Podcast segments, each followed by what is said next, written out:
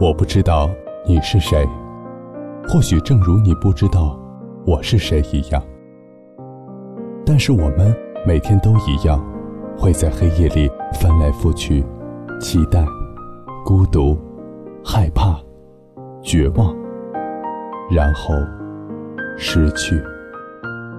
那些故事里分明刻着我的影子，却从未提起我的名字。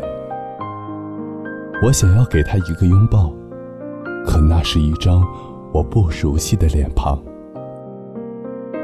嗨，欣然，你是认识我的，你明白，我了解，只是我们都没有说出来。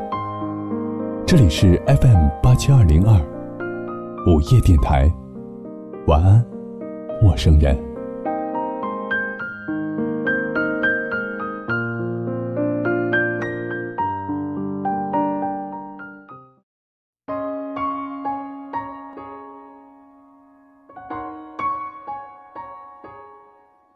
Hello，欢迎大家在周六的晚上准时收听我们的 FM 八七二零二午夜电台。晚安，陌生人，我是这里的主播欣然。反正有没有同在，是爱的本质。个人旅行也许更有意思，和他真正结束，才能重新开始。纪念贴心的日子，我始终相信，我遇到他，再到后来认识他，爱上他，这一切。都是上天注定的，我从不曾后悔遇到他。无论友谊、爱情，如果能重来，我还想重新认识他，还会唱歌给他们听。故事的最后一页，大概都是这样的，因为我知道。停笔后，我要合上这一页书。如果让我写完结局，最后一句话，我要结束的好看一些。今天是八月二十三号，此时此刻你们听到的歌曲，来自于范玮琪。可不可以不勇敢？希望这首歌曲带给你们一个不悲伤的夜晚。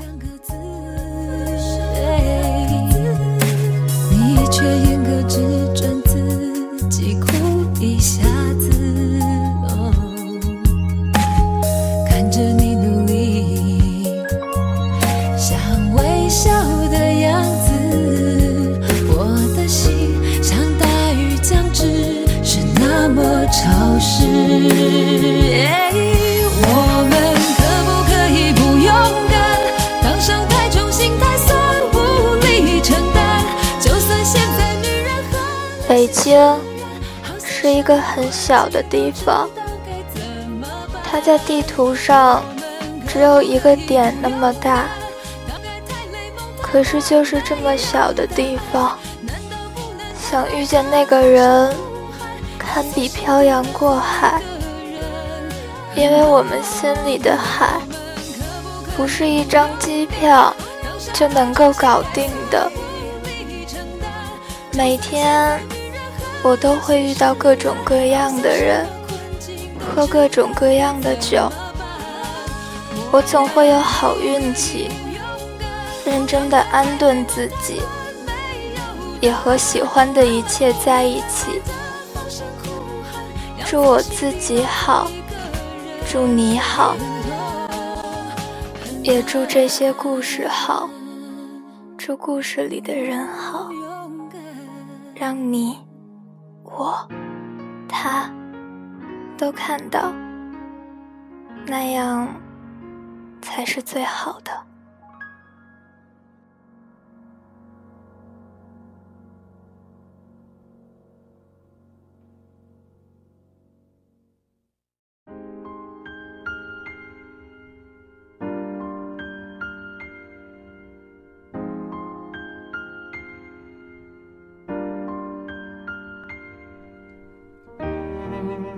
Hello，欢迎大家在周六的晚上准时收听我们的 FM 八七二零二午夜电台。晚安，陌生人。我是这里的主播欣然。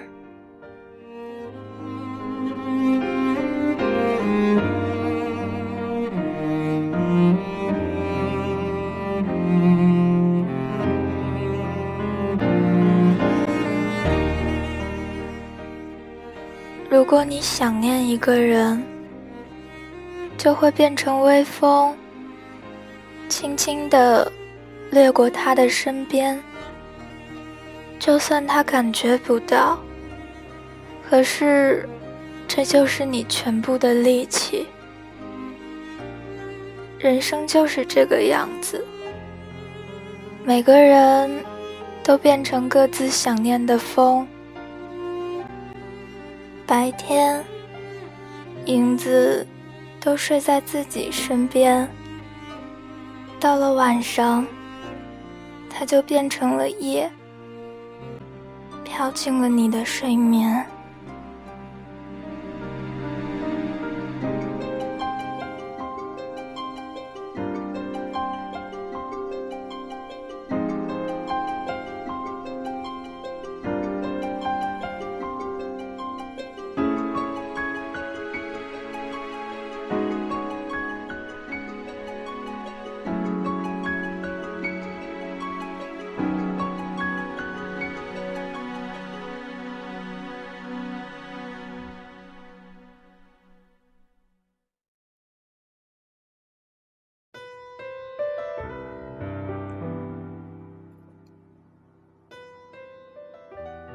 和森在一起的时候，他经常问我：“欣然，你这么会写中文，什么时候能写写我？”我说：“我们的故事还没有到结局，也没有到让我翻篇的时候。”所以我不会写你。他赶紧摆摆手，用日语告诉我，说：“那还是别写了，我可不想这么快结束。但万一我们要是分开了，你可得写个东西给我。”我就算是翻墙上中国的网站，我也会一个一个翻译成日文拿来看。我说：“那行，但你可要等很久。分手了，我得缓一阵子，或者我就忘了。”藤森听完大怒。说：“你还真的准备分手吗？”我心里一惊，不会说中文，还这么伶牙俐齿，我居然被绕进去了。当时就很崩溃。他说：“如果真的分手了，真的要写一篇。”我不知道怎么接话。于是，又崩溃了。说好的呵护我呢，八嘎。还会有人让你睡不着，还能为某人燃烧。我亲爱的，这样浪漫的煎熬。我们两个是异地恋，但是字面上。离得挺近的。他在东京，我在北京。当时有一个小时的时差，也不是很可怕，只是我经常熬夜，他睡得早。其实老陈当时是我们的模范，他跟他的女朋友离得更远。老陈在北京，他在洛杉矶。就算是离得这么远，他们也每天都要隔着时差打电话。打电话，他跟他女朋友扯的就更远了。他表达爱意的方式，就是定好每天美国的早上。下午、晚上，分别跟他的女朋友说早安、午安、晚安。于是，藤森也如法炮制。好在我们的时差比较小，不必让他每天凌晨四点起来给我发晚安。只是证明生活并不无聊。别让我知道，其实你在背着我们偷笑。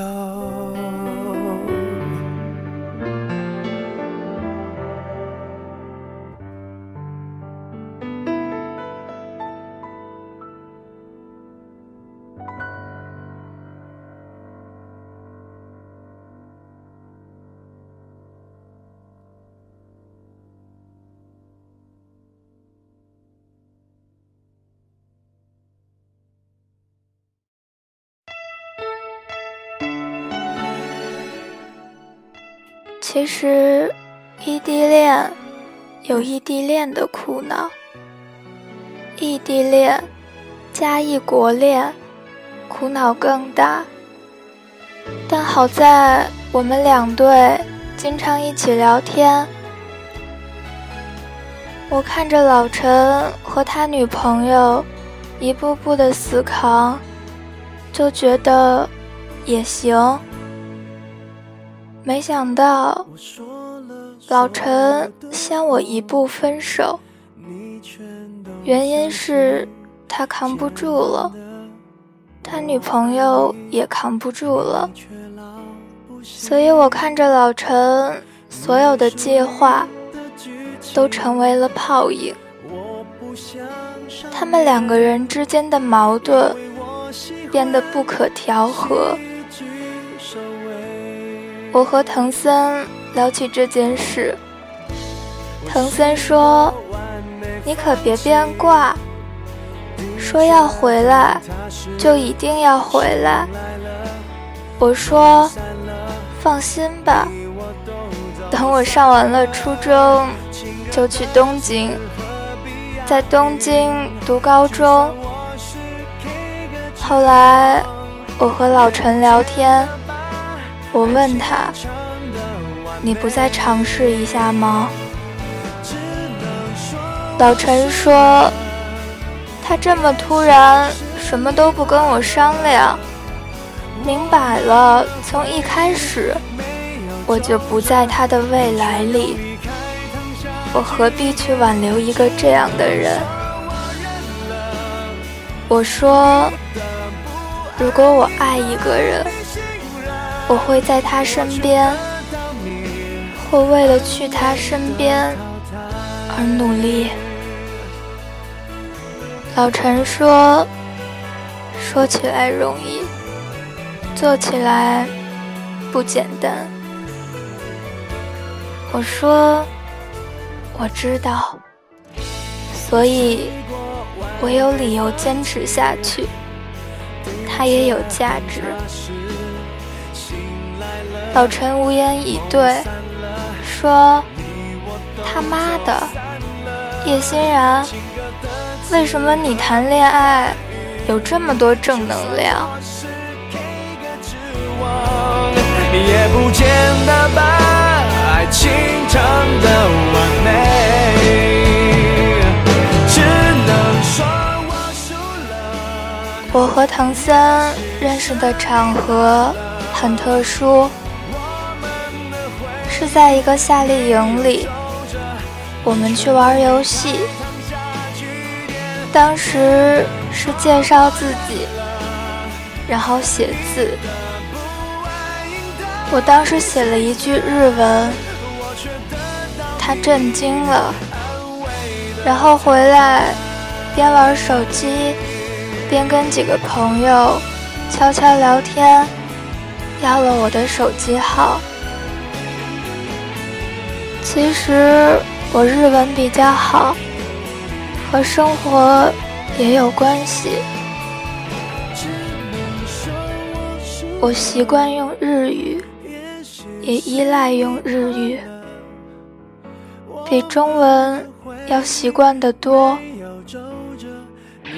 其实我一直觉得，跟我在一起的人应该是我的同类，至少也应该跟我一样喜欢安静。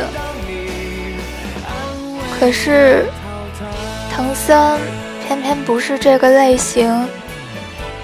他总是活力四射的，不管在哪里都能调动气氛，不管多久都能够找到话题。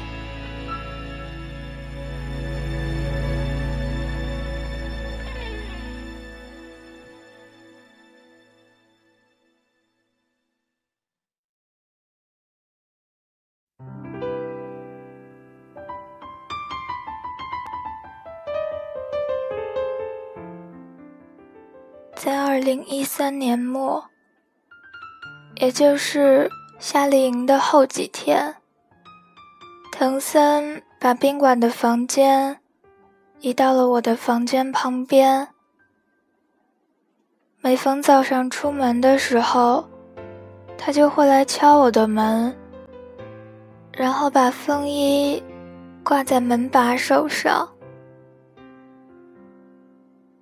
晚上我要出门找同学聊天，他就会开启碎碎念模式。那时候我的手机里每天都是他发的消息，打开语音就是各式各样调的日文嘶吼。晚上早睡觉，不要喝酒，明天还要上课。不要喝酒，听到没？醒酒药有吗？参加活动之前记得给我打电话。你是不是没有睡好？等我准备睡觉，他又会发消息。睡了吗？手机在吗？身份证在吗？钱包在吗？钥匙在吗？常用药在吗？备用眼镜在吗？所有事情都问的细致，所以在没跟他在一起之前，我不会想象到，我居然会跟这样的一个人在一起。跟他在一起之后，我才发现。我也需要别人照顾。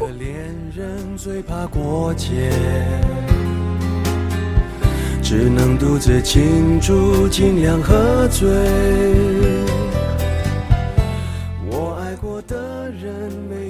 夏令营是我自己住的，从小我就住宿，我觉得自己可以把自己照顾得很好，好到。什么事情都难不倒我。我不是逞强，我是发自内心的习惯。很多别人看来都是坏习惯，我也习以为常。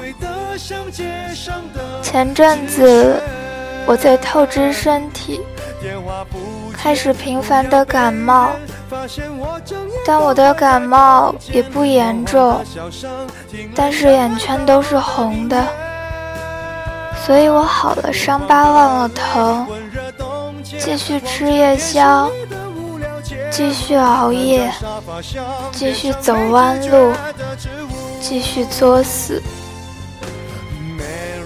其实，直到遇到藤森，我才发现，有些事情我可以做得更有效率，而有些弯路是我自己执意在走。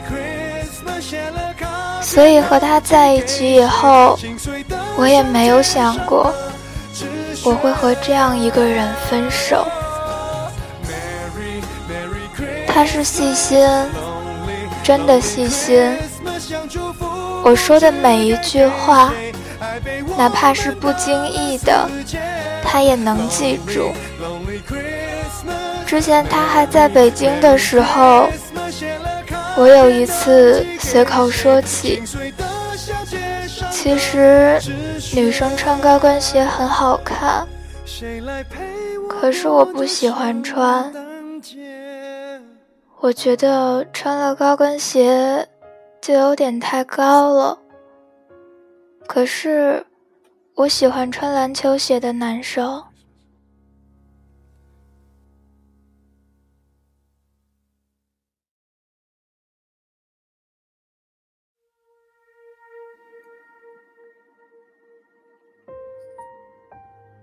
他不置可否地说：“其实。”他也不太喜欢篮球鞋，因为他以前从没穿过篮球鞋。可是第二天我们见面的时候，他就换成了篮球鞋，一边走路一边看鞋，扶着我，才算是勉强。觉得好过了一些。他说：“我真的是努力了，不知道为什么欣然会喜欢这些。后来为数不多的几次见面，他穿的也是篮球鞋。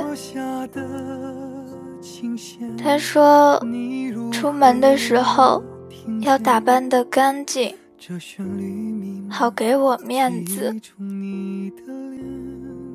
我说没有关系，其实不穿篮球鞋一样很好看。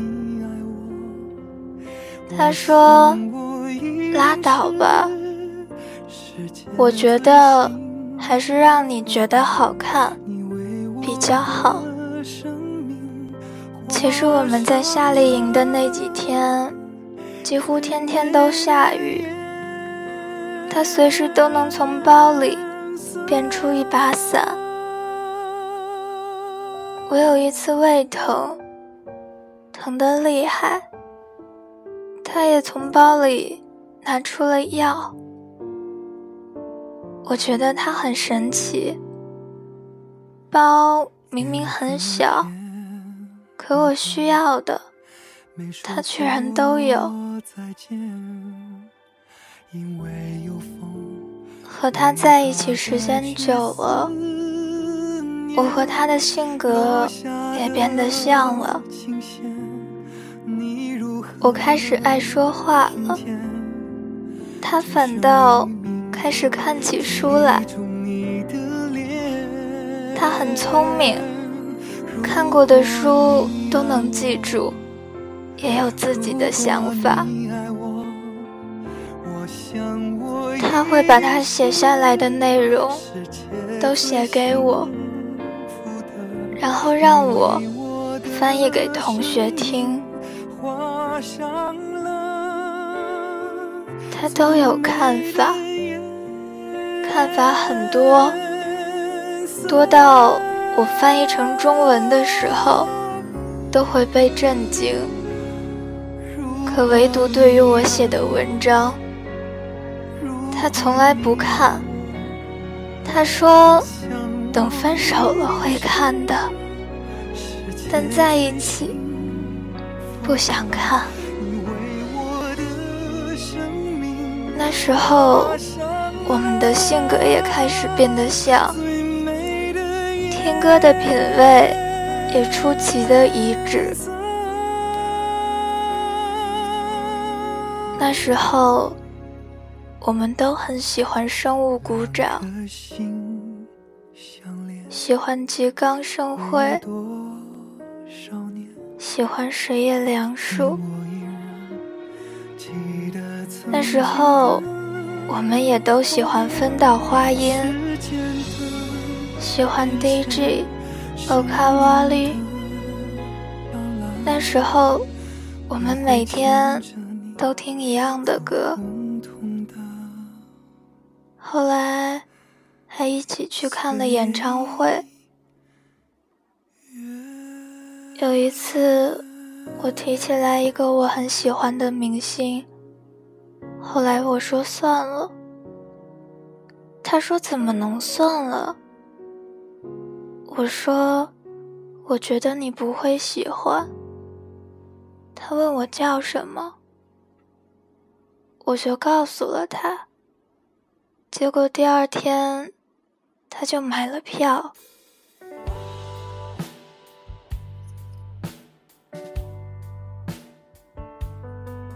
他说。好好的一句话，怎么就不能说出来呢？我是想说，我在跟我喜欢的人看演唱会，这比什么都重要。我说，真难得，你会这么矫情。他说，我才不矫情，在台上写日文的才矫情呢。我说，不是这样的，我是真的喜欢听。他说，你看，这就叫爱情。之后这句话变成了他的口头禅。之后他回了日本，异地恋的时候，有天他给我发 line。说他快要疯了，我说怎么了？他说没办法开手机。我说你是手机控。他说还不是因为你。我发了个吃惊的表情，说这和我有什么关系？他说要不是因为你不回消息。我至于傻逼兮兮的盯着手机不放吗？我说，藤森大人，我错了，以后一定秒回。他说，好吧，知道你忙。我说，谢谢。他说，你看吧，这就叫爱情。之后，我们不太说话了。大概从我开始上初三那天起，我们就像陌生人一样，矛盾也和老陈他们一样，没法调解。他有时候会说：“为什么我不早点认识欣然呢？偏偏……”你都在中国，我才认识你。我不知道怎么回复，之后就越来越没有意思，也不说话了。那时候，他还会模仿我的语气，给我提起他们班里好玩的事情。他们班全都是男生。是在东京男子高中。等到后来，我想学出他的语气的时候，还有那些名字，我都不知道他在说什么，描述的情景是怎样的。我也模仿不出来。但最后我们还是分手了，虽然是两年以前的事情。说分手的人是他，我没有说什么。这也是唯一一个先跟我说分手的人。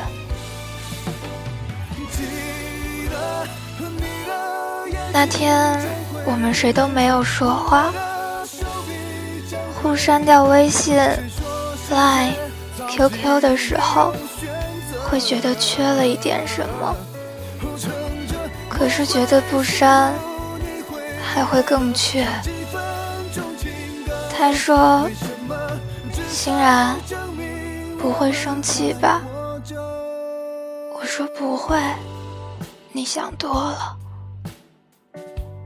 他说：“好吧。”然后说了第一句很认真的中文。他说。你觉得我是傻逼也好，都是我的错。我想了很久，跟他在一起，我学会了什么？其实我没有变太多，我是一个顽固的石头。如果不使劲改变的话，我根本就不可能改变的。所以，即使要变，也不会是我。可是，我又好像多多少少的改变了一些，也是因为他。我想他可能也一样。后来，我经常想起来他的口头禅：“你看，这就是爱情。”当时在机场送他离开的时候，我也忘了当时我是什么表情，好像很难过，但是我还是拒绝了他最后一次拥抱，因为我知道，如果拥抱了，可能以后我记得会更深。我潜意识里是觉得我们会分手的吧。我们决定当初是怎么认识的，现在就怎么分开的。当时他给我传了一首歌，我看了看他，他说：“以后在日本，我们去唱卡拉 OK。”这句日文。他不知道怎么翻译，也不知道 KTV 和卡拉 OK 都可以翻译成中文。当时我听了这首歌，戴上耳机的那一刻就哭了。其实我知道。他特别不想让我哭，我想说，我们一起走下去吧。但我知道他会说，我等不了。我想说，如果我继续在日本生活呢？可我知道他会说。留在中国，是你认识我之前的选择，没有关系的。欣然应该把选择坚持下去。我们一起学会了很多，做了很多，能够和这样的一个人遇见，是我们的幸运。没有走到最后。我们坦然接受，往后的日子，希望你一切都好。在你需要某个人的时候，他就在你的身边。希望你能幸福。看到你关注了我的主页，所以把这篇积淀了很久的文章读给你。有些人在心里，有些人脱口而出，有人会曾经静静地看着你。也希望你能等等我，等我幡然醒悟，等我明辨是非，等我说服自己，等我爬上悬崖，缝好胸膛，再来看你。玛丽娃，我要斯米纳塞。